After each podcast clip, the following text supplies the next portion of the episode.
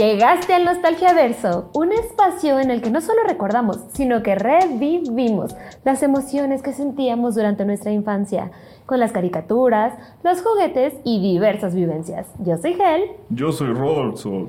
Esto es Nostalgia, Nostalgia Verso, Verso. el podcast. El podcast. Y hoy vamos a hablar de... ¿De qué será? Eh, pues mira, aquí hay, estamos en una época tenebrosa, ¿no? ¿De qué será? Macabra. Macabra, sí. Hoy vamos a hablar de películas de Halloween que veíamos durante nuestra infancia.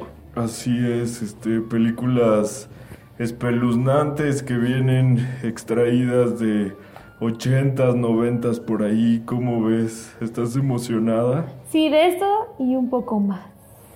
Así es. Oye, pero dime algo, este, ¿cómo estás tú? ¿Cómo vives esta época? Yo feliz, yo feliz de la vida. Es octubre, es mi mes favorito, mes de Halloween, mi mes de cumpleaños, es Libra Season.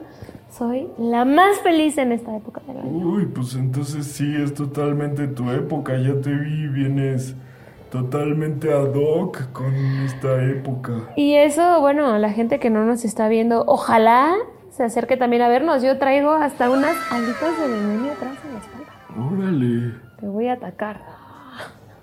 Oh, sí, esos tentáculos. Ya.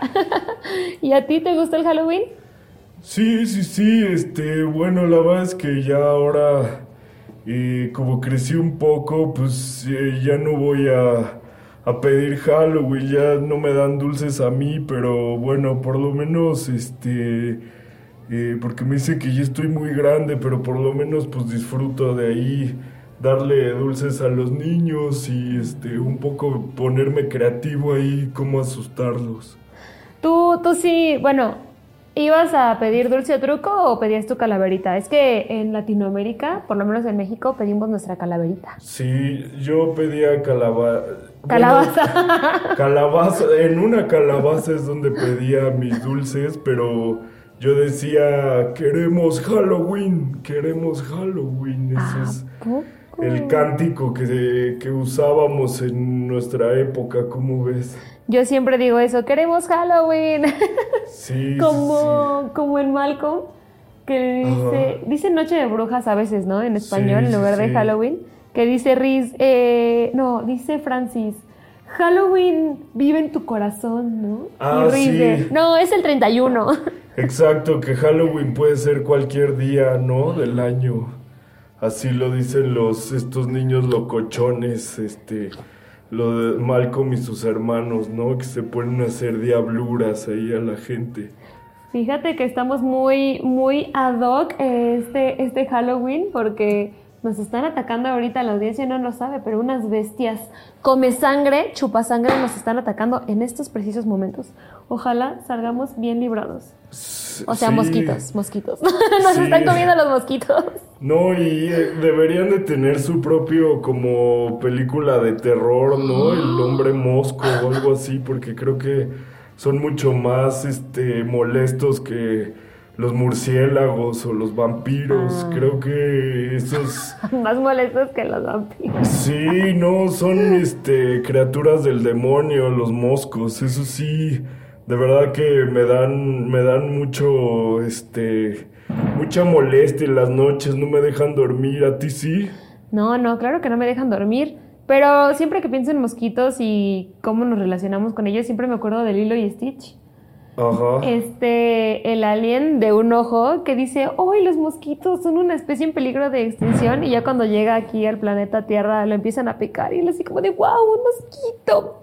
Me está usando como su fuente de alimentación y de repente ya está todo lleno de mosquitos y está como, ¡Ah! Sí, sí, eh, sí, recuerdo esa parte, ¿no? Que le parece fascinante, pero luego se da cuenta de que pues son unas criaturas desagradables, ¿no? Y sobre todo que nunca estuvieron en peligro de extinción. Fue como que el punto que los alienígenas nos habían dejado en paz aquí en la Tierra porque les habían dicho que los mosquitos estaban en peligro de extinción, pero realmente era mentira. Así es. También, Así es. también se escuchan muchos estruendos eh, en este capítulo porque pues por temática, ¿no? Sí, aquí están celebrando, este, hay celebraciones, este, y pues no sé, como que les encanta lo de la pirotecnia y todo eso, pero pues ni modo, aquí nos tocó Vivir. vivir exactamente. Sí. Pues bueno, ¿qué te parece si ya entramos al tema? Perfecto, ¿qué me traes hoy? Pues mira, Halloween, realmente muy americanizado, ¿no? El tema que es el Halloween. Así es. Por lo menos 2023 es una festividad muy gringa, que no nació así, o sea, es como todos los gringos se apoderan de todo y ya está súper, o sea, originalmente era como ritos y cosas, no sé, místicas de religión y todo, y al final se fue convirtiendo en lo que es ahora, que es básicamente marketing, ¿no? Sí, exacto. es, una oportunidad para que la gente, los que venden dulces y disfraces y todo eso, pues se llenen los bolsillos, ¿no? De billetes. Exacto, pero pues aquí viéndole lo bueno, pues nos encanta, no sé, ver, ver monstruos. Es un pretexto pues para celebrar, para disfrazarnos, para sacar nuestro lado más oscuro, pero que sea socialmente aceptado.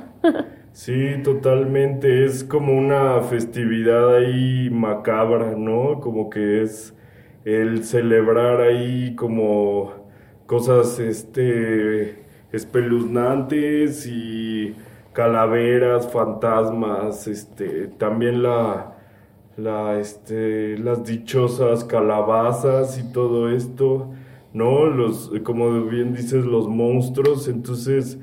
Eh, pues hay mucha temática en el cine, hay mucho cine pues de terror, ¿no? Que aborda estos temas y que se usa, como bien dices, de los monstruos y de los espantos, ¿no? Que dicen por ahí los fantasmas, las calacas. Yo ahí justamente quiero traer ese tema a la mesa. Creo que no es lo mismo una película de terror que una película de Halloween. Ok, ok, sí. Y te, bueno, les traigo el máximo ejemplo. Película de Halloween por excelencia. El extraño mundo de Jack, The Nightmare Before Christmas. Ah, sí, es un icono de toda esa cultura. Justamente, o sea, es básicamente eso. O sea, si tú. Es Halloween y que es lo primero que ves así por todos lados. Y no es queja. Figuritas de Jack, Así eh, el vestido de Sally. Muchísima, muchísima referencia al extraño mundo de Jack. Y es espectacular porque se estrenó en 1993. Oh, pues justo, justo cae en las épocas nostálgicas del nostalgiaverso. Para todos los que ya vamos para los 30, también el extraño mundo de Jack va para los 30. Ok. Y bueno, no sé si esa película alguna vez la has visto, porque, o sea, todos ubican Jack. Incluso se refieren a la película como Jack, pero se llama El extraño mundo de Jack, The Nightmare Before Christmas, Así es. antes de Navidad. Muchos ubican y todo, pero ¿la han visto realmente? Yo sí la he visto, la verdad es que es parte de, de mi infancia. Ah. Y justo ahorita que dices el título de la película, lo que me llama la atención de ella es que justamente eh, mezcla estas dos festividades que están una muy cerca de la otra, que es el Halloween y la Navidad, ¿no? Entonces aquí como que intentan hacer este, una especie de Navidad halloweenesca. Y eso me llama mucho la atención, ¿no? Que todos estos personajes como que vienen de un mundo de Halloween, pero les llama la atención la Navidad. Sí, bueno, existe este debate, ¿no? Que hay gente que dice que El extraño mundo de Jack es una película de Navidad y otros que dicen que es de Halloween. Yo, para mí, es Halloween. ¿Y para sí. ti? Sí, yo ¿Para creo que ambas? también es, yo creo que es ambas, porque como que sí mezcla bien las dos festividades. Eh, pero bueno, como, como dices, se desarrolla en un mundo como de Halloween, ¿no? Entonces, este, hay, ¡Soy ¿qué está pasando? Spooky Season! Acabamos de ver aquí otro, otra criatura tenebrosa. Ah, sí, ¿cuál? Ah, un bicho. Un bicho. Un bicho se nos... Ahorita estamos invocando puras cosas así. Pero Así es. yo nunca he visto en Navidad que alguien ponga una decoración de Jack, o sea, vestido. O sea, cuando tú piensas Navidad, ves decoraciones más bien de Santa Claus y otras cosas. No ves decoraciones de El extraño mundo de Jack. Y en Halloween sí, ¿no? Sí, sí, sí, sí. Y, al- o sea, al final, lo que decía al principio, no es lo mismo una película de terror que una película de Halloween, porque honestamente, El extraño mundo de Jack da miedo. Eh, no, ¿Es no terror? realmente. No creo que sea. ¿No? Digo, quizá tiene algunos personajes, ¿no? Que son un poco. Exacto. eh, como malvados. eh, este. Y están como un poco deformes y. eh, con cicatrices y cosas de estas, ¿no? Que, que podrían dar miedo en algún momento, pero bueno, es una película para niños. y- Exacto.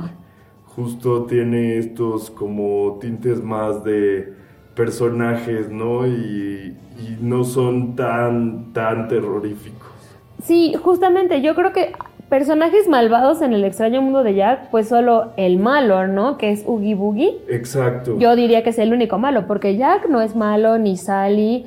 Es más, los niños, Shock, Lock y Barrel. O sea, son traviesos, son niños traviesos. Y Sí. sí hay muchos personajes justo, son asquerosos, tienen cicatrices, son de miedo, pero solamente como que en diseño de personaje. O Así sea, es. realmente todos dicen, ay, bueno, pues ahora vamos a, a abrazar la Navidad y vamos a hacer regalos. O sea, no lo hacen con, la- con malas intenciones, porque para ellos, pues, que alguien se asuste y gritar de miedo es un gusto, ¿no? Es un placer, así todo lo malo. Así Entonces, es. realmente no son malos. Y mi conclusión es que, justamente, si me lo preguntas, para mí, eso es Halloween. Esto es Halloween. O sea, la canción dice la realidad. O sea, para mí, el extraño mundo de Jack es Halloween. Ok. es Halloween. Y, y ahorita que decías, esos niños sí eran unos desgraciados, ¿no? Sí, sí, tenían ahí la maldad dentro, ¿no? Estaban ahí como, este, eran compas de Oogie Boogie y ahí hacían maldades, ¿no? Yo creo que esos son los únicos personajes que sí se pasan de lanza. Sí. Pero, y bueno, el máximo, el más malvado de todos, pues es obviamente Jack. Pero dentro de lo malo es. Es admirable, ¿no? O sea, porque él sí los asusta. A Jack lo respetan. Sí, exacto. por ser el máximo asustador. Entonces es malo, pero como que muy subjetiva su categoría de malo, ¿no? Y además él mismo es como el anfitrión, ¿no? De todo el, este, el pueblo de Halloween y como que él, él es el que organiza toda, toda la fiesta que conlleva y él, él de alguna manera es el que eh, trae el, la Navidad, ¿no? Se- Sí. este, la descubre.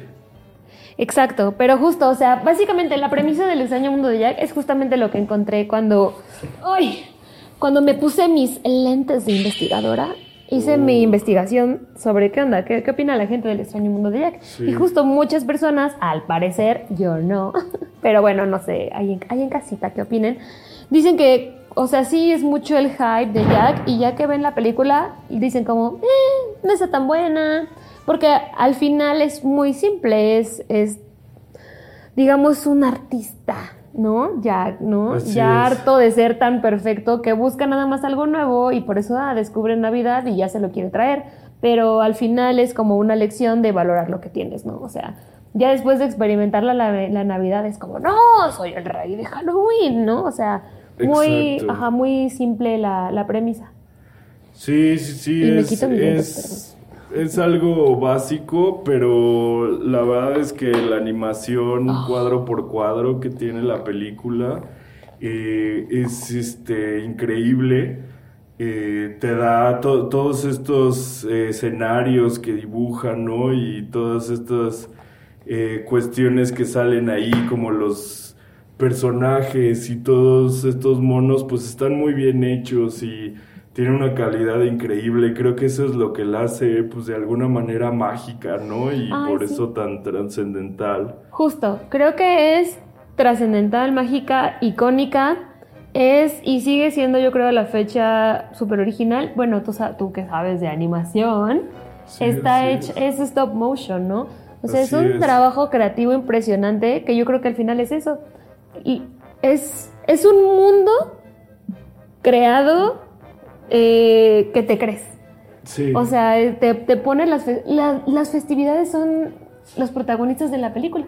Exacto. Y eso es lo que hace tan icónico a Jack para Halloween y yo creo que sigue perdurando. O sea, me acuerdo que hace unos años la remasterizaron y luego la hicieron en tercera dimensión y a la fecha sigue siendo súper relevante. O sea, hay este atracciones en Disney que son todo de Jack, o sea, Totalmente, totalmente. Y es, es un referente, ¿no? De hecho, también como que en algún momento esta cultura emo Ah. adoptó toda esta este, Ah, memorabilia, este. ¿no? De Jack. eh, y había bolsas, playeras, este, hay. tapetes de baño. eh, me siento acusada. eh, no, no, no. Deja de que- juzgarme. es, es trascendental, ¿no? Sí. Lo, que- lo que hizo. Y es, es una sola película, no hay ni Exacto. siquiera una secuela ni nada, pero ahí sigue y sigue habiendo mucha mercancía, este, mucha, como te decía, memorabilia de Jack. Justo que fue lo que me llevó a, a traerlo a la mesa primero, porque cuando es Halloween, de verdad, o sea, todas las tiendas departamentales se visten, o sea, por lo menos hay un estante lleno del extraño mundo de Jack. Mi oportunidad Así perfecta es. para surtirme vasitos, cubetas, tapetes, todo. Y es una película que salió, ¿qué? Hace ya casi, Casi 30 años. ¿no? Y yo siento que gran parte de, justo ahora que traes lo emo, pues nosotros, siendo millennials, Así es. Eh, pues nos tocó vivir eso y justo mucho de lo emo era lo dark, lo oscuro, lo macabro, pero traído como que a este lado más sensible, tierno, porque al final Jack es una calaca, pero tiene todo su speech de que se siente vacío. Hay un vacío en mi interior. Pues sí, eres una calavera, ¿no? o sea, pero muy justo, muy emotiva, siendo a su vez muy oscura, que eso es pues, lo emocional, lo emo, y por eso también se puso mega de moda. Y ahorita que está como que regresando, lo emo no es una moda, pero está regresando lo emo y está regresando la moda, Así pues es. regresa también esto. Es, estamos en, en pleno revival. Y ya por último, siento que obviamente gran parte del impacto y de la perfección de esta pel- película, pues es Tim Burton. Exacto, el Es- genio detrás de Sí. todo esto. Tim- o sea, al a la fecha, o sea, seguimos obsesionados con Tim Burton desde que vimos El extraño mundo de Jack. Y en un segundo plano, sí le doy muchísimo mérito a la música, específicamente al señor Danny Elfman. O sea, la musicalización de toda la película es, es increíble. Y Danny Elfman, sí siento que lo que escuchas que él musicaliza te da como, no sé, igual lo mismo, como una emoción. Apenas que salió Merlina, la serie de Netflix, o sea, yo ni, mi- eh, estaban viéndola, la serie, y yo escuchaba a lo lejos y decía, wow, me interesa, quiero ver esto, me suena familiar. Y es, ah, es la música de Danny Elfman. Sí, así es, como que este compositor crea una atmósfera tenebrosa, ¿no? Un poco así como de ultratumba y lo hace muy bien porque combina, embona perfectamente con las criaturas y los personajes que ha desarrollado eh, Tim Burton. Que siento que no tan ultratumba, o sea, como que no da miedo, sino como que adaptada para niños, ¿no? Sí, O sea, digamos fantasmagórica, ¿no? Como Y muy Halloween. muy Halloween, sí, más, exacto. más como las canciones de las, de las calacas aquí en México. O sea, como, no sé, muy, muy, am, muy digerible, muy amable. Así es. Sí, este, y pues mira, eh, yo creo que hablando de, de Tim Burton, pues justamente yo acabo de revisitar este, una película que también este señor este, se aventó hace varios años, y Beetlejuice. Beetlejuice, Beetlejuice, Beetlejuice. No, no lo digas. Demasiado tarde. ¡Ay, No. no viene! No es cierto, ya. No, sí, esta película, este, que también cuenta la historia de unos, eh, una pareja que muere en un accidente de carretera y, este, quieren, eh, están en su casa, ellos quedan ahí, sus espíritus deambulando Eh, y ellos quieren correr a los nuevos inquilinos que se van a quedar dentro de su casa. Eh, tiene muy buenas actuaciones de sobre todo Michael Keaton y Winona Ryder, la Winona Ryder que le dicen por ahí. ¿La qué? Eh, la Winona, la Winona Ryder. Pero bueno, es, es, es un chiste tonto, pero eh, ahí están este, estos, estos actores que le dan vida a bueno, Winona Ryder le da vida a una adolescente que se muda a esta casa de estos de esta pareja que han muerto y ella es eh, la única que los puede ver. Y entonces eh, estos fantasmas se comunican con ella y dicen que quieren que los dejen solos en su casa, eh, pero al parecer a la familia de, de ella, de esta adolescente, les, llama la atención los fantasmas y son casi casi están felices de que viva ahí este eh, unos fantasmas, ¿no? Y aquí es donde entra el personaje de Beetlejuice, que es como una especie de asustador este, a sueldo y está tratando de, digamos, regresar al mundo como de los vivos, por así decirlo, para estar ahí y pues primero dudan, ¿no? En pedirle ayuda. ¿Tú has visto esta película? ¿Qué me puedes decir de ella? Sí, sí, también la vi hace poco Ah, porque tenía mucho que no la veía. Igual, esa no la vi hasta que ya estaba mucho más grande yo. Sí, yo también. Es que no lo mencioné, se me fue ahorita que estábamos hablando de Jack, pero mi experiencia es que yo la vi desde que yo estaba muy chiquita. O sea, yo era una Ah, niña chiquita, no sé cuántos años tenía, tal vez como, como 9 o 10 años. Y yo me acuerdo que la compraron mis papás así como en un lugar donde vendían películas y yo la tenía en DVD y la ponía y la ponía y la ponía. Y me encantaba desde que yo estaba muy pequeña. Y también gran parte de mi amor por Jack es que la vi desde que estaba muy chiquita. Y aparte la vi en español de España y las canciones me las sé en español de España nada más. Es muy raro Sí. cada que la veo. Pero justo Beetlejuice no, o sea, yo ya estaba mucho más grande. Porque creo que Beetlejuice es mucho más vieja, ¿no? Sí, Beetlejuice es de los, e- de los ochentas, me parece. Uh, Así sí. es.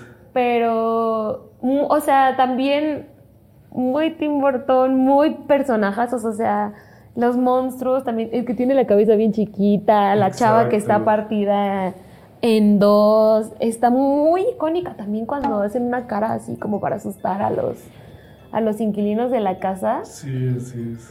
o sea, es, o sea, lo mismo, ves esa imagen y dices, ah, es Beetlejuice. Sí, como que todo está ambientado como en el mismo universo, ¿no? O sea, eh, fácilmente podría convivir Jack Skellington con el Beetlejuice y Ah, los bueno, sí, fantasmas estos, ¿no? sí, Sí. sí, y, y justo, perdón, No, no, Es que esta no es una película animada.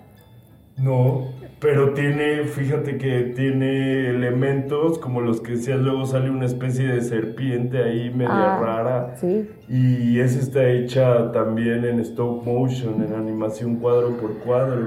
Con razón. Entonces ahí ves la mano de Tim Burton, ¿no? Eh, queriendo mezclar este, pues el live action con criaturas cuadro por cuadro. Y creo que para su época lo logra muy bien, ¿no? Y Sí, eso fue también lo que yo me di cuenta apenas que la vi. Dije, wow, esto se ve impresionante. O sea, no parecen efectos de tres pesos. Se ve Exacto. muy, muy padre y es muy vieja. Sí, sí, sí, la verdad, este, la recomendamos mucho, este, es algo extraído del nostalgiaverso que deben ver porque, no sé, ahorita hay una crisis de, de buenas películas en el cine y yo por eso solamente revisito el nostalgiaverso porque hay joyas enterradas por ahí. ¿Tú, dije, ¿Tú crees que Beetlejuice da miedo? Eh, yo creo que más bien, eh, no sé, digo, es, es un término en inglés, pero siento que es más creepy. Ah, sea, claro, pues es rara, es bizarra. Exacto, es rara, es bizarra, tiene como estos tintes así como de... eh, si, si bien sí hay fantasmas y todo esto, no, no es como para que te dé miedo, sino Ajá. para que te justo te cause como como una un sentimiento bizarro, raro, como que salgas así como no sé, medio medio sacado de onda, ¿no? Con estos personajes. Sí, como que toma elementos del terror, o sea, al final el terror es un poco que de asco, un poco que asuste y supongo que hay un hay niveles. Sí, no creo que esté hecha para que digas, "Ay, qué miedo", ¿no? Exacto. Pero definitivamente sí le tira a eso. Sí, y el, el personaje principal, Beetlejuice, aquí hay una curiosidad que es que sale ya casi este, en tres cuartos eh, Ajá, de la también me di cuenta, sí. Sí, como que, digo, él es el protagonista y todo, pero como que no lo pelan hasta ya casi este, muy avanzada la película. Entonces eso me llamó la atención porque como que los protagonistas al principio son los... Eh, los que mueren. Los que mueren, esta pareja que muere y luego poco a poco va ahí dando como sus... Este... Pues cómo decirlo, pues va apareciendo el Beetlejuice y va saliendo poco a poco, pero no es el foco principal de la película. No, no lo es. Eh, igual, ahora que mencionas a los personajes, hay los papás personajazos, la mamá de se llama Lydia Ditz, ¿no? La chica esta que le ayuda a los fantasmas, que creo que es como la chica gótica. La aesthetic de la chica gótica por excelencia, ¿no? Así con su velo negro y su flequito, así. Ay, no, bien Lydia Ditz es como. Sí, pelo negro. Padrísima. Ay, sí. Toda pálida, así. Sí, excelente personaje. También podría ser como una protoemo, ¿no? De alguna manera. También tiene esa actitud de que pues está triste todo el tiempo y le está pasando mal y nadie la comprende, ¿no? Según ella, porque es rica aparte. Ah, sí, exacto. sí, y su mamá bien excéntrica, como arte y es la madrastra, ¿no? Ah, es la madrastra. Sí, sí, sí, es, es, es, su madrastra que, dato curioso, es la mamá de mi pobre angelito. Bueno, es la actriz que interpreta a la mamá de mi pobre angelito, este, la pelirroja. Ajá, igual es también sale en una serie ya mucho más moderna que se llama Sheets Creek, pero igual esa actriz es el personaje así siempre de negro y súper extravagante y exótica. O sea, yo creo que a esa actriz le gusta mucho el, el spooky. No, y aparte, pues van a ser Beetlejuice 2. Sí. Y va a salir ella otra vez, yo creo, ¿no? Sí, viene Beetlejuice 2. Este, me parece que está confirmado Michael Keaton. Sí, también. Winona Ryder. Y este, pues veamos qué, qué, qué es lo que trae, ¿no? Yo sabía que esta película, la secuela de Beetlejuice, la habían planeado durante años. Querían que saliera casi luego, luego después de de la primera, pero pues lleva ahí cocinándose años y años, ¿no? No sabía. Sí, así es, hasta apenas ahorita la están volviendo a traer eh, eh, a la vida y esperemos a ver, a ver de qué... ¿Qué esperas tú de, de, esta película? Yo vi que va a salir la hija de Lydia Ditz. Ah, ok. Según yo. Este, no sé, la verdad es que tengo, soy un poco escéptico de lo que pueda pasar con esta película porque muchas veces las segundas partes, híjole, dejan mucho que desear, ¿no?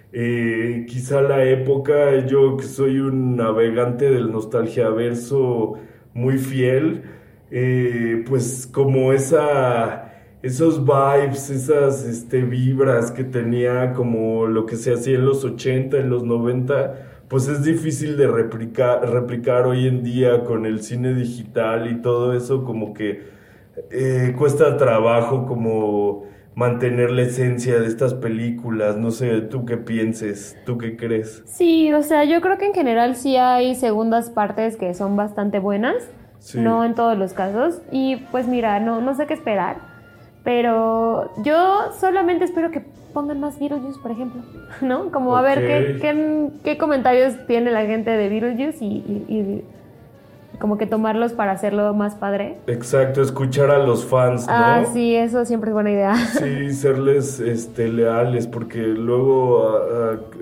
los escritores se dan unas licencias creativas bastante chafonas, ¿no?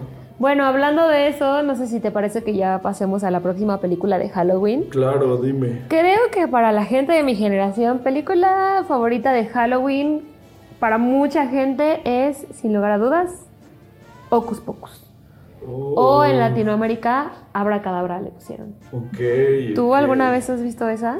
Eh, sí, eh, me parece que la llegué a ver este, también cuando era muy pequeño.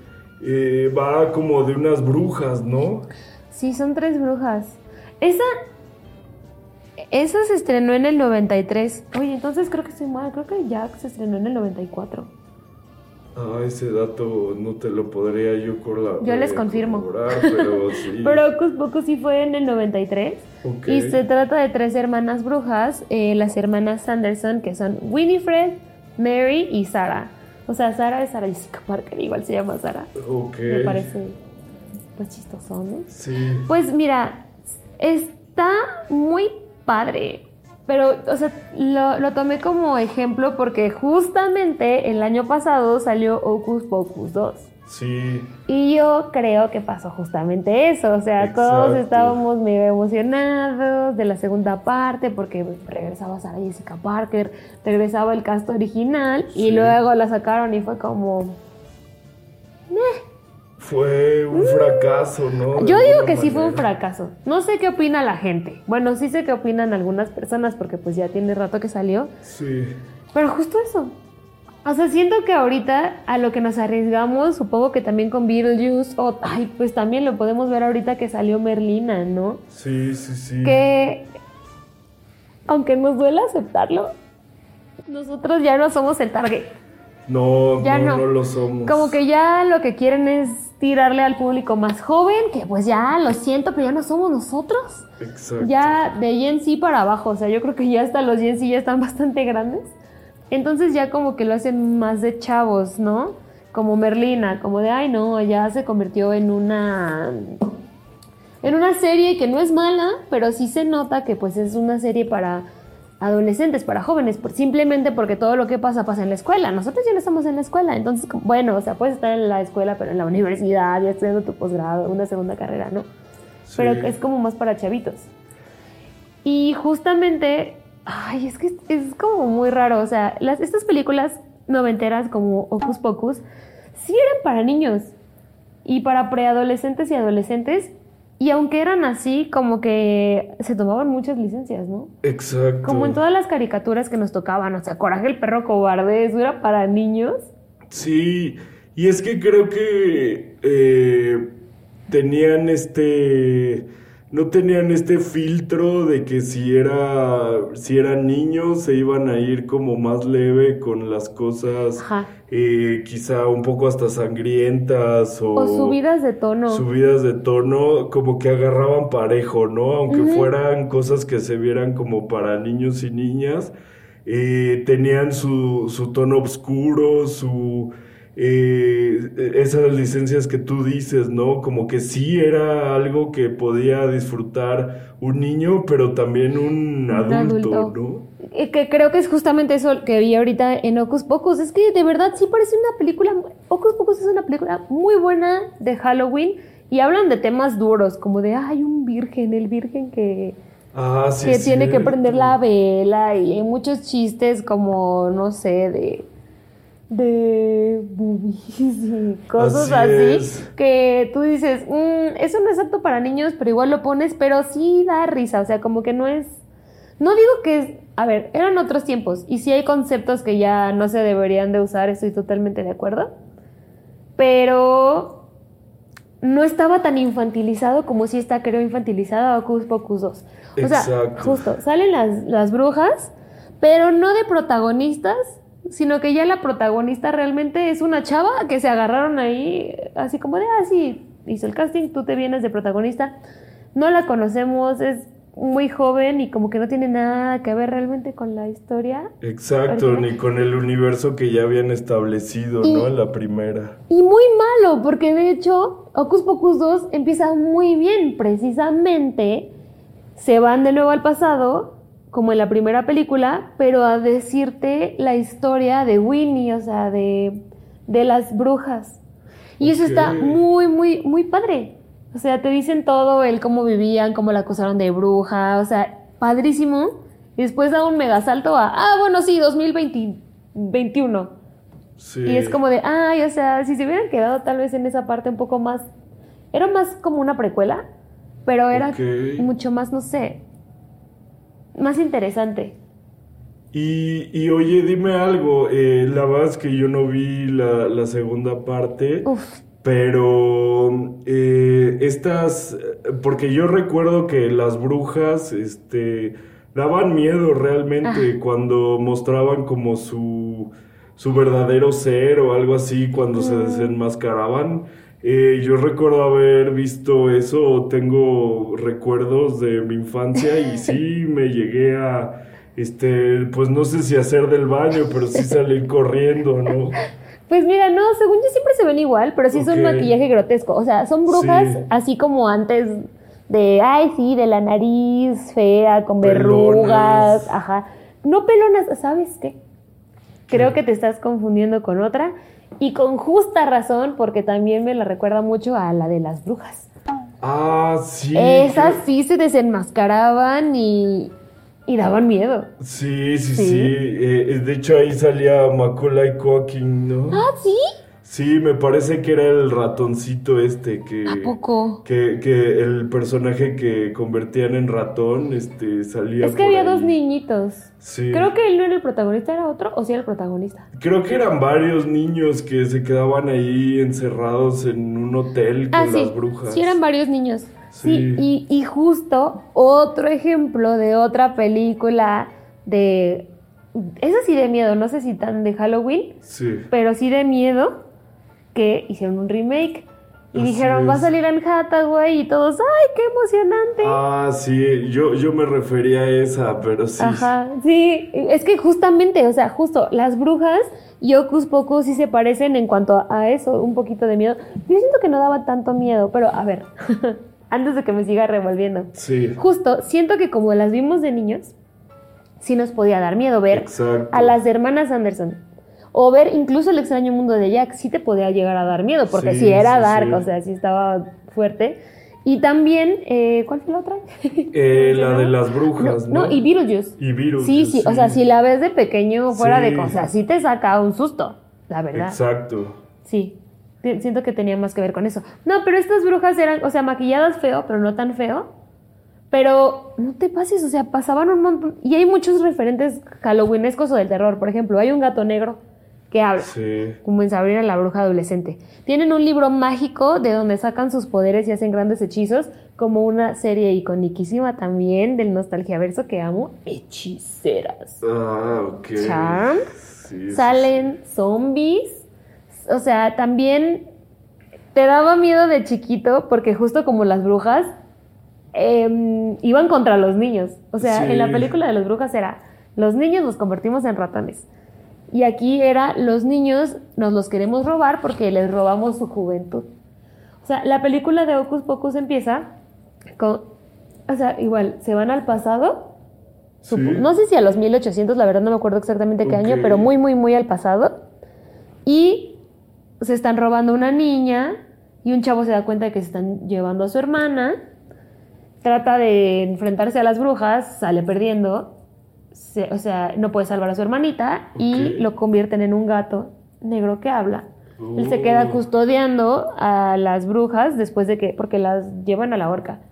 Que eso también está bastante violento. Sí, sí, sí. Porque al final todo el tema de las brujas era básicamente puras mujeres ahí que eran inteligentes o querían hacer algo, pues los mandaban a la horca, ¿no? O sea, y justo por eso las, las pintan de esa manera, ¿no? Las brujas como todas feas y horribles porque eran como señoras viejas y así.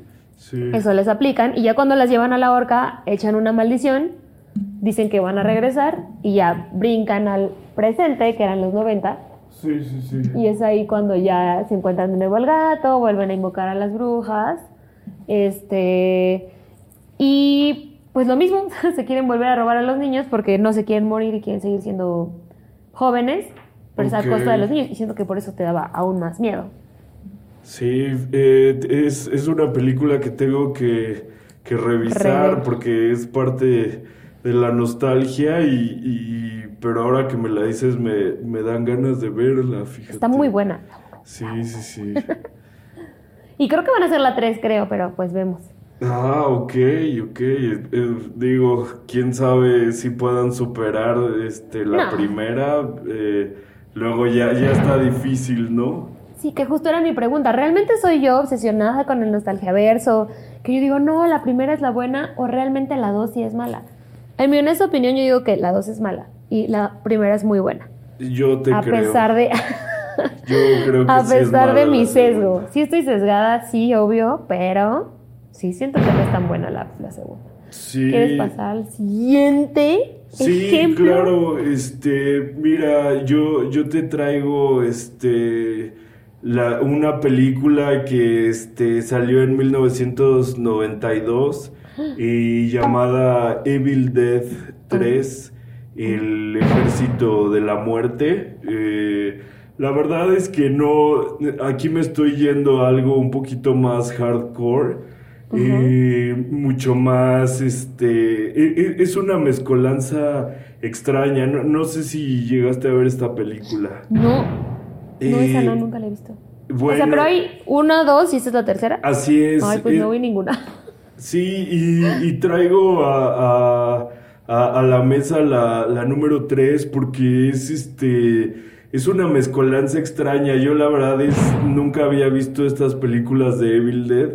El personaje es un tipo llamado Ash que de hecho en la 3 te dan un recuento de la 2 y este va a una cabaña de un este eh, antropólogo eh, que está buscando eh, un libro que se llama el Necronomicon. ¡El Necronomicon! Así es. Como en hora de este, aventura. que es el, el libro de los muertos, ¿no? Oh.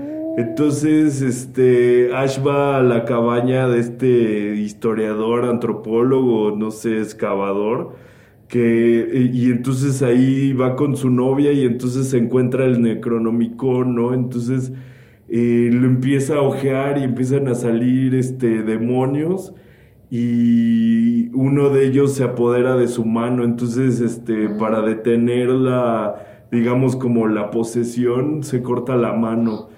Y, y es, es, es muy absurdo todo lo que sucede porque cuando ya no tiene mano se pone una sierra eléctrica en la mano, ¿no? Y así empieza a, a partir de su mandarín en gajos a los, a los demonios. Eh, es muy icónico también este personaje porque pues es un tipo ahí que trabajaba en, de cajero de un supermercado y eh, luego se ve envuelto en todos estos este, sucesos terroríficos con el, con el libro. Y esta, esta tercera película de lo que va es que al final de como cuando se deshace de todos los demonios que acechan esta cabaña, él es eh, succionado al pasado. Oh. Ajá, a, a la Edad Media.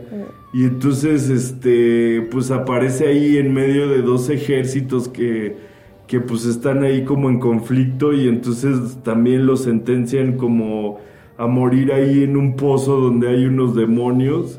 Pero pues él se ve más vivo, como es una persona que viene del futuro, pues este eh, se las arregla para ir convenciéndolos y, y saliendo adelante, ¿no? Entonces, eh, bueno, eh, no, eh, es, es extraño porque es una película muy rara.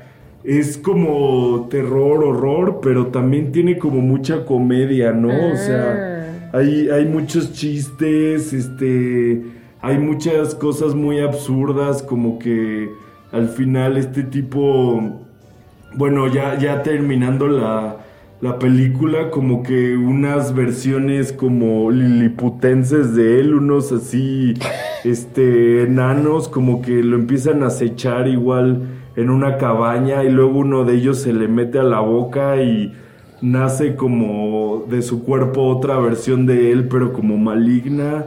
Y luego e- ese Ash maligno es como se em- empieza a, este, a resucitar a los muertos y trae este, eh, hace un ejército de calacas y de eh, muertos vivientes y entonces se agarran a trancazos con el otro reino, ¿no? Este, de los humanos. Entonces es una cosa muy loca, yo por eso la quise traer a la, a la este, mesa hoy, porque de verdad eh, es la única película de Evil Dead que he visto, la tercera, y siempre es muy absurda, siempre tiene, es lo que te decía, tiene comedia, ¿no? O sea, el tipo este Ash, este, eh, es, es un imbécil, pero siempre se sale con la suya. Y, y está dirigida por Sam Raimi, eh, este director que nos trajo las películas de Spider-Man de Tobey Maguire. ¿A poco? Este, sí. eh, eh, él, este director también hace como estas eh, películas de terror, pero medio chuscas, medio. Mm. También tiene muchos efectos prácticos, ¿no? Eh, todo es este. sin. sin. eh, personajes modelados por computadora ni nada de esto. Entonces, Mm. eso me gusta mucho porque como que te da estas vibras de esa época. Y, pues no sé, ahí, hay una conexión. Ahorita que hablábamos de Tim Burton y Danny Elfman, también Danny Elfman, no sé si hace la, música de esta película, pero ha hecho eh, música para las películas de Sam Raimi, como en Spider-Man y todo esto. Entonces, también ahí hay una conexión con lo que hablábamos antes. ¿Cómo ves? Ay, Patri, bueno, empezó muy interesante y luego se volvió completamente disparatado y difícil de seguir. Exacto. Pero supongo que es a propósito, porque al final sí hay una rama del terror que lo mezcla con comedia. Así es. Incluso mucha gente a la fecha dicen que siguen yendo a ver películas de terror que se supone que sí están hechas para asustarte y son terror, horror. Así y dicen, es. ah, yo los voy a ver porque me da risa, ¿no? Sí, sí, sí. O sea, yo creo que sí es su propio género. Sí. Y justo, totalmente diferente a las otras películas que hablábamos antes, ¿no? Qué, qué chido, ¿no? Qué padre como tantos, o sea, hay muchas, muchas, muchos géneros y estilos diferentes que igual siguen entrando en esta categoría, ¿no? Como un poco terror y pues Halloween, Así temática es. Halloween. Sí, como de calacas y zombies O bueno, y o- muertos vivientes. Ah, aquí son muertos vivientes. Bueno, aquí son demonios, ¿no? Posesiones. Sí, eh, como que hay, hay demonios, posesiones, pero también como el Necronomicon es el Mm. libro de los muertos, pues ese libro tiene como la habilidad de resucitar a los muertos. Entonces hay Ah. unos que son literalmente esqueletos ahí caminando y eh, con espadas y queriéndose agarrar a trancazos. Y hay otros que son demonios, o sea, sí son posesi- poses- este, Posesiones. Sí, posesivos. Sí, no, que digamos que agarran el cuerpo de un humano y entonces ya es así como el demonio, ¿no? Ah, ok. Mira, entonces un tema recurrente sí han sido los libros, porque incluso también en Beetlejuice tienen su libro de...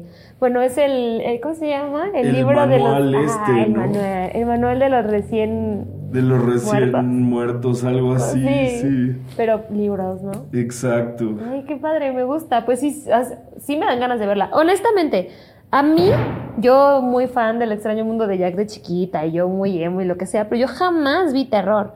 No cuando estaba chiquita, ni cuando era adolescente, ni nada. Mis papás no me dejaban ver eso y si me daba miedo, pues yo no veía ningún punto en verlo. Pero ahora ya más grande y ya como con más criterio, sí siento que si las veo las puedo disfrutar. Yo creo que sí. Perfecto. Fíjate que hace muy poco tiempo, literalmente hace como dos meses, vi todas las de Scream. Jamás había visto nada de Scream. Ok. Y me aventé un maratón de todas y lo disfruté bastante. Y en parte sí me dio miedo, porque no sé si un poco como la que tú acabas de decir, como son personas reales, como Sí. que si dices, ay, o sea, obviamente estás viendo el extraño mundo de Jack, pues son bonitos, ¿no? Exacto. Hocus Pocus se ve súper fantasía, ¿no? Pero ya cuando empiezan a pasar cosas de asesinatos y así, es como, uy, que justo Sí. esa es la evolución del terror. O sea, realmente empieza de, ay, no, no te acerques al bosque porque hay criaturas extrañas y mientras van avanzando las, las civilizaciones y nos vamos acercando a la modernidad, lo que nos da miedo empieza a cambiar. Ahora te da miedo el otro, te da miedo tú mismo y así. Pero bueno, ese es un tema que si les gusta, pues díganos en los comentarios porque nos podemos clavar en el terror específicamente. Así Cuando es. ustedes quieran. Sí, totalmente. Eh, y no sé si traigas ¿Una otra, otra película de la que quieras hablar. Traigo una más. Y mira, ¿qué crees? Que la empecé a investigar y resulta que no es una película. Ok. en teoría. Pues mira, pues ahora de nuevo regreso. Pues creo que sí, Disney. to- Todo ha sido Disney, lo que he dicho yo, ¿verdad? Sí, También soy muy niña. Disney. Pero regresando a Disney, resulta que después de la Segunda Guerra Mundial, como que todo, obviamente, hubo una crisis, incluido en Disney. Y durante esta época, post eh, la Segunda Guerra Mundial, empezaron a producir una serie de largometrajes, o sea, no películas así, peliculones, tantos. O sea, por ahí de... el- fue en la década de los 40 Ok. que también como por los 40 se estrenó más o menos como Bambi, Dumbo y esas películas que la verdad a mí no me gustan. Ok. Pero bueno, antes de las películas eh, hubo una serie de largometrajes que sacó Disney. Ok. Y estos largometrajes son canon, o sea, son los clásicos de Disney. Y el clásico número 11 se llama... El título completo es Las aventuras de Ichabod y el señor rana, no, el señor sapo. Ok. ¿Y tú como qué? ¿Qué tiene que ver una con otra? Sí, yo jamás había oído hablar de eso. This is brand new information. Esta es información nuevi- nuevecita de paquete. Sí, ya sé. O sea. Disney sacó en un pack largometraje. O sea, es como que medio cortometraje y medio cortometraje y juntos hacen un largometraje. O sea, es una película que realmente son dos películas.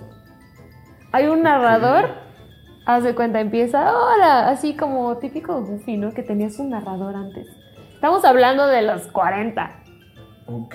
Pero no sé por qué en los 90 y en los, en los 2000 pasaban mucho esta, este largometraje que es de Ichabod, de las aventuras de Ichabod, pero también se le conoce, según yo en Latinoamérica, como la leyenda de Sleepy Hollow.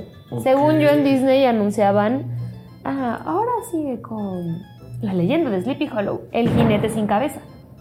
Ah, perfecto. Sí, pero era esa y venía en un pack con las aventuras del señor Sapo. Ok.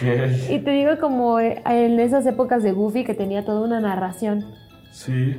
todo lo narraban, o incluso algunas películas viejas de Mickey, ¿no? Que se abre un libro, como en Shrek, y te empiezan a narrar una historia. Entonces, según comprendo, en este DVD, en esta película, en este largometraje, estaba el narrador, te contaba la historia del señor Sapo, terminaba y así sin contexto, luego, ah, bueno, ahora te voy a hablar de la leyenda del jinete sin cabeza. Se pasaban a la otra historia. Nada, eh, nada que ver una con otra. Ok. Nada que ver. Y corrígeme si me equivoco, eh, gente en casa, pero yo nunca vi que pasaran El jinete sin cabeza y las aventuras del señor Sapo juntos. Según yo, solo pasaban Sleepy Hollow y solo la pasaban en Halloween. Ah, perfecto. Pero a mí me encantaba esa película. Y a diferencia de Hocus Pocus, El extraño mundo de Jack o Beetlejuice, que son las que sí vi, la leyenda de Sleepy Hollow sí había un momento que a mí me daba miedo. Yo sí sentía terror. Ok. Tú no la has visto. No, pero oye, yo aquí tengo algo que me está intrigando. ¿Era animación? Sí, o- sí, sí, sí. Animación 2D. Ok. Una película animada, bueno, un largometraje animado, sí. Ah, mira, Y no. se ve viejo. Si lo buscan las imágenes.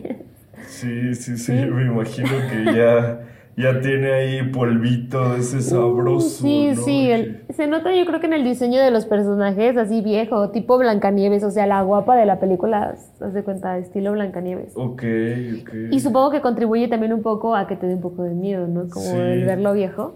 ¿Y, y de qué va este, la historia? ¿Qué, qué me puedes...? Ahí ¿La premisa cuál es? La premisa. Eh, nuestro protagonista se llama Icabod. A ver, déjame nada más confirmarte. Sí, se, se estrenó en 1949 y para que también te hagas una idea, el narrador es Tintán. Ok, El- eso está locochón. El buen Tintán, que también dio voz a muchos personajes. Sí, a Balú, ¿no? Balú. Es- es- Búscalo así más es. vida. Aquí también tiene su momento de una canción. Es otro, es otro patrón que vi. O sea, mis películas favoritas de Halloween todas tienen música.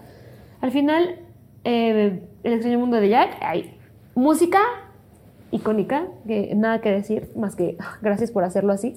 Igual en. Ocus Pocus tienen su número musical y aquí también sacan canciones. No, es, no diría que es un musical, pero sí hay canciones. Y una de esas es eh, que la canta Tintán, pero una de esas narra ya la historia del jinete sin cabeza. Pero bueno, nuestro protagonista es Icabod, el profesor, y nos lo presentan justo con una canción que lo va describiendo que dice es feo, feo.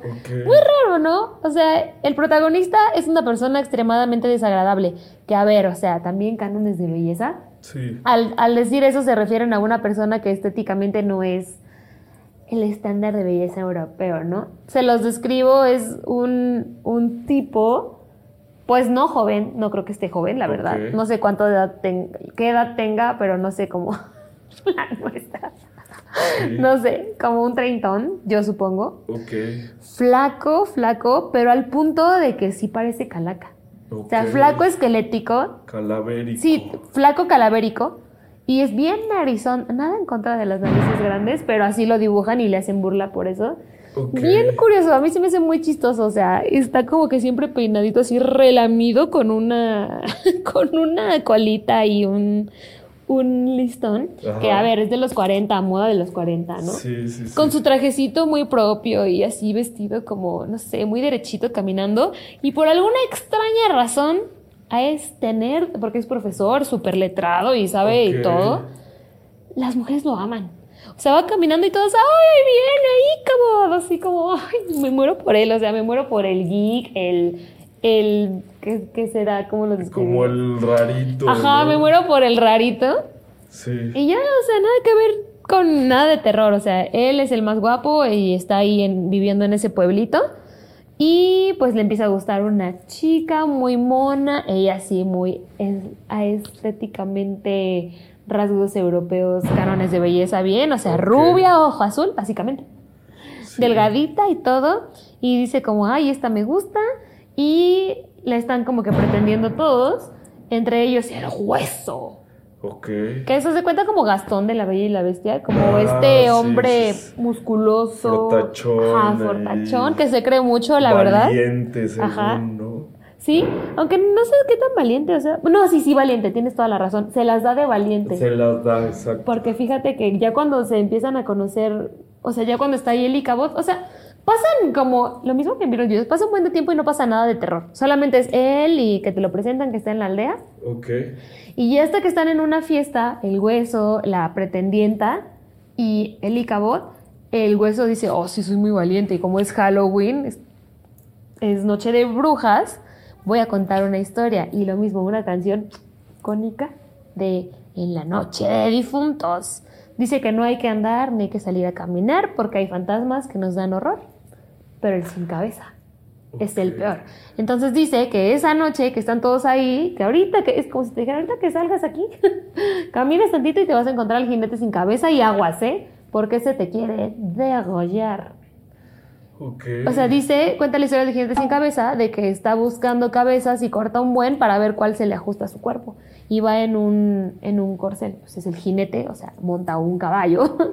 Y no tiene cabeza, por eso está buscando una. Y justo te digo que el Icabod es muy flaquito y pues tiene el cuello largo, largo. Y dice, uy, pues una de cuello largo le ajustaría. Y el otro, no, hombre, o sea, de hecho, lo que tiene Icabod es que es súper supersticioso, súper supersticioso. Ya. De hecho, empieza y evade al gato negro y no se pasa por la escalera porque le da miedo que algo le pase. Y no, hombre, escucha eso y uff. Pero el hueso cuenta que hacía, hace un año él se encontró el jinete sin cabeza, pero él, porque es, es muy valiente, él logró evadirlo y no le cortó su cabeza porque tenía que cruzar un puente. Ok. Y total, ahí sí ya se pone bien oscura la cosa, ahí sí va terrorífica, o sea, pasa de ser súper pintoresco a ser totalmente de, pues, de miedo. Sí. Entonces va Icabod saliendo de la, de la fiesta y todo oscuro, ya sabes, el búho, uh, uh, uh, Sí, ¿no? sí, Así. sí. Y empieza a sudar, ¿no? Como que siente que ahí lo están persiguiendo, pues como cualquiera, ¿no? Si sientes que hay algo ahí en la oscuridad, dices, ay, no. Y te transmite el miedo, o sea, empieza a sudar y como a ir súper cautelosamente.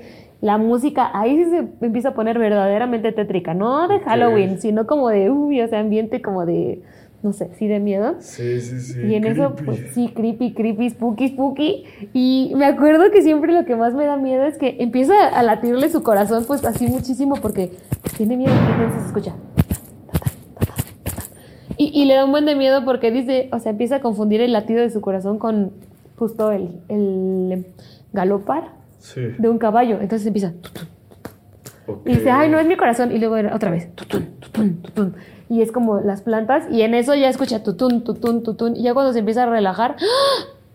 él, ahí viene la bestia. Literal. El jinete sin cabeza.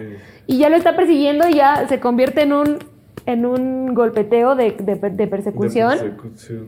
Y ya, o sea, va corriendo para llegar al puente y la gran bestia, el gran caballo, como este corcel que tengo aquí, enfrente de mí, que da miedo, bien espeluznante, este, agarra una calabaza Sí. y se la avienta. O sea, básicamente le da cuello, literalmente le da cuello el jinete sin cabeza en el largometraje de Disney. Pasa Eso a está ser loco para ser de Disney, ¿eh? pasa a ser. Y luego según, o sea, ya se acaba y todos, no, pues ya no hemos visto a acabó, ya, pues se lo llevó el jinete. Y, y ya después dicen, no, pero pues puede ser, ahí dicen por ahí que se casó con una tipa, bueno, con una señora y tuvo muchos hijos y este, y sí siguió con vida, pero no es cierto, o sea, se muere. Ok. Y eso, y tú te quedas así como de, "Oh", o sea, como que la vas disfrutando, todo bien y así. Pero está intensa. Y dura bien poquito, te digo, es como un mediometraje. Un, un, o sea, no, no es largo ni corto, es de mediana. Ok. Yo creo que ha de durar como 25 minutos. Ok, aquí nos vino a visitar este un hombre lobo que Que si no nos están viendo, les sugerimos Sí. que cuando terminen de escucharnos se metan a una plataforma que permita video Sí, para que vean la criatura. Les digo, hoy nos han visitado chupasangres. sí, literalmente. Ahora, un lobo. Devoradores de hombres. Sí, pero ¿sabes qué me da más miedo que todo eso? ¿Qué? Lo que yo puedo llegar a hacerte a ti. Sino como algo en este preciso momento y antes de que me lo gane el lobo. Así que con tu permiso, voy a agarrar un flanecito que como siempre nuestros amiguitos de Villania pues nos los proporcionan para Sí. tener que tomar y que comer. Mírenlo, cómo se le antojó. Véanlo, véanlo. Él es adelante, atrás, arriba, abajo. No, hombre. No, Sí, esta criatura se le es- está antojando, pero no le voy a dar. Mm, lo huele, me encanta, pero no. Sí, es que es devorador de lo que sea, ¿eh? Sí, tiene unas fauces que devoran cualquier tipo de cosas y los flanes no son una excepción. Para nada, para nada. Sí, sí, sí. Y ya creo que. Creo que es todo lo que tengo que decir sobre Icabot. Si no la han visto, la recomiendo. O sea, si realmente quieren sentir el miedo. Yo creo que si la veo aún ahorita, ya grande, sí, Ajá. sí sigue dando miedo. O sea, sí hacen una atmósfera terrorífica. Cosa que jamás pasa con Jack, ni con Ojos Pocos. No sé si pasa con Evil Dead. Eh, este, pues sí, eh, en algún momento sí llega a pasar porque, eh, como te decía, que sale una, una especie de clon de, de este, de Ash, el protagonista. Después como que, no sé, el, eh, Ash le, le mete una madrina y al final acaba como todo desfigurado y es como una especie de entre como un zombie ahí con la cara medio este desgarrada y así entonces sí sí da esta eh, es muy raro porque tiene este contraste entre eh, cosas que son cómicas, ¿no? O sea, como que te van el cómo, no sé, matan a una calaca o la mandan en una catapulta y explota y todo esto es bastante cómico, o Ah. sea, como que te, te eh, muestran algo medio asqueroso, medio creepy, pero luego eh, te, como que te soban tantito con algo chistoso. Una ¿no? relación bien tóxica, ¿verdad? Exacto, entonces esa es como la magia de esa película. Y pues yo nada más este quería tocar el, Eh, El demonio nos ataca. Está pasando aquí, este... Nos está asaltando el demonio, se quiere robar los planes. Sí, sí, sí, este... Y es que tenemos aquí Una bestia. eh, una bestia que no ha comido y entonces que está no, sí, yo, ya qué comió, come. se le antojaron. Yo lo vi comer. No sé, no, no sé si haya comido, este... Y aquí le veo su plato. Sí, yo sé, pero igual y tiene hambre de carne humana. ¡Ah! Entonces, Ya hay este, que ir acabando porque si no, Sí. está eh, a nada de comernos. ¿Tú tienes alguna otra que agregar? Otra Eh, pues nada más este quería recomendarles una película que Venga. es de animación también, porque aquí también nos gusta mucho la animación y eh, es Akira del buen Katsuhiro Otomo que es eh, bueno sale de un manga que él dibujó. Este la película salió en 1988 y pues es una historia cyberpunk. eh, ambientada en Neo Tokio. Es este wow. postapocalíptica. Este. En algún momento, pues ya ves, los japoneses tienen este. Esta huella muy grande de la segura- Segunda Guerra Mundial cuando les Claro. tiraron una. una bomba nuclear en Hiroshima y Nagasaki. Nagasaki. Entonces esta película como que lo retrata bien porque pues es este, eh, digamos que el nombre de Akira es un niño como con poderes, así como si fuera una especie como de Mesías, pero que todo sale mal, entonces este empiezan a experimentar con él y surge y explota, ¿no? Hace que explote Tokio, entonces por eso está ambientada en Neo- Neo Tokio. Y pues es un poco de, de horror también, pero como sci-fi, de ciencia ficción. Eh, porque digamos ya los protagonistas son dos este, miembros de una banda de motociclistas que hacen ahí fechorías y que están nada más este, viendo a quién molestan y se llama Tetsuo y Kaneda. Kaneda es el líder de esta banda como de motocletos que están ahí haciendo desastres y Tetsuo como que siempre este le tuvo celos porque pues era el líder, porque tiene la moto más fregona, el Kaneda y todo esto. Entonces, eh, mientras se desarrolla la, la, este, la historia, Tetsuo, este que tenía el rencor hacia, hacia Kaneda, pues tiene ahí un contacto como una especie, como un, un niño, pero que se ve viejito y entonces Mm. al tener eh, contacto con esta persona, pues eh, empiezan a eh, surgir en él un poder, ¿no? Eh, y tiene poderes este, telequinéticos, puede levantar cosas con la mente y, y gracias a que es un tipo pues bastante como afligido, bastante menospreciado, pues como que se empieza a vengar, ¿no?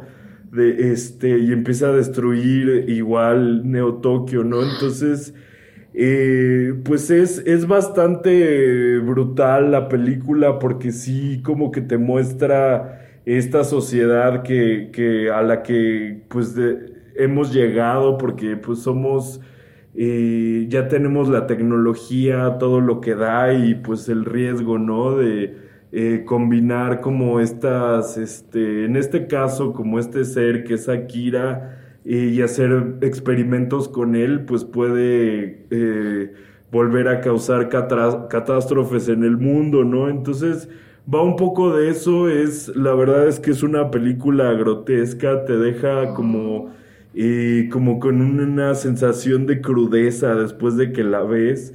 Eh, pero la animación es impresionante, de verdad, para hacer una película de los años 80. eh, yo no he visto. He visto muy pocas películas con esa calidad, de verdad, eh, la animación. Entonces, este, pues los invito a que se den un clavado, porque es eh, una joya que está ahí, es de anime.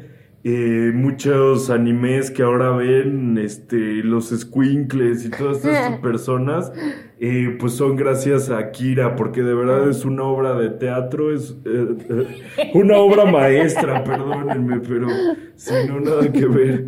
Este, pero, pero es una obra maestra que tiene muchos años y que sigue siendo eh, un parteaguas, ¿no? En cómo contar una historia eh, postapocalíptica y de cyberpunk, como les decía.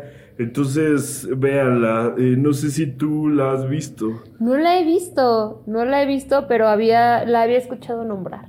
Sí, sí, sí, es un clásico, la verdad. Ahí tiene una escena de una de cuando Caneda se derrapa en su en su motocicleta y la han retomado eh, infinidad de veces, ¿no? Este, y han hecho con ella como un tributo una y otra vez. Entonces ahí se la dejo, se las dejo y me gustaría terminar con eso. Sí, pues, o sea, sí suena a que si eres un buen otaku, un fan del anime, el manga, Así es. es un clásico que tienes que ver. Totalmente. ¿Y tú dirías que es terror? Eh, yo creo que sí tiene un elemento de terror porque como que eh, hay fuerzas eh, como desconocidas que va teniendo este nuestro eh, protagonista Tetsuo y entonces en una de esas empieza a tener visiones de que unos este peluches cobran vida y son de tamaño real y son medio este eh, terroríficos y empiezan a cazarlo y luego en algún momento él como que se vuelve una especie de humano así medio grotesco que le empiezan a salir como Mm. tumores y cosas de estas entonces sí tiene estos tintes de De asqueroso. de asque- y- exacto, medio y de miedo, repugnante. sí, sí. Sí, sí, sí, es, eh, la verdad es que sí da miedo este tipo cuando Mm. tiene sus poderes, se vuelve loco y empieza a hacer este maldad y media. Pues bueno, entonces creo que ya les dimos una buena repasada a estos temas, ¿no? Entre el terror, el Halloween, la diferencia entre uno y otro. Sí, Y pues para todo, para todo gusto, hay opciones, ¿no? exacto. Y aquí sí, ya sí, les sí. dimos varias. Sí, hay de todo y eh, es, es una selección bastante variada para que ustedes la, la tomen en cuenta y vean todos estos matices que tienen estas películas de las que les platicamos. Pues excelente, me gustaría nombrar una película más que quiero, quiero abrir el debate eh, con aquí mi amiga que vino a decirles, "Uh, traigo a Bu, a ver, ¿qué es más de Halloween que un disfraz? O sea, esta es una niña normal, pero con disfraz. ¿Eso qué es? ¿Halloween sí o no? Así es. ¿Es Halloween sí o no? A ver, ¿de qué? Espantos, como Eh. dicen, película de espantos. Oye, como dicen, sustos que dan gusto. Exacto. Tú dices que Monster Inc. es una película de Halloween. Eh, yo no diría que es de Halloween. Eh, la verdad es que creo que es bastante adorable. Eh, sí hay monstruos, sí asustan a los niños, pero la verdad es que son bastante adorables esos monstruos. No lo sé. Pues sí, sí, sí son demasiado este, adorables. Así es. Pero pues mira, tenemos nuestra sección de juguetes y en esta ocasión, pues realmente, pues no sé si no hacían tantos juguetes en los 90 y en los 2000 de terror o yo no los alcancé a conseguir, pero no tengo muchos. ¿Tú, tú tienes? Eh, no, la verdad es que así como de temática halloweenesca, la verdad es que no tengo este ese tipo de juguetes. Hay que ver con el público. Ya saben que nos pueden seguir en nuestras redes sociales, arroba gentasy. Arroba Rodolfson con doble S.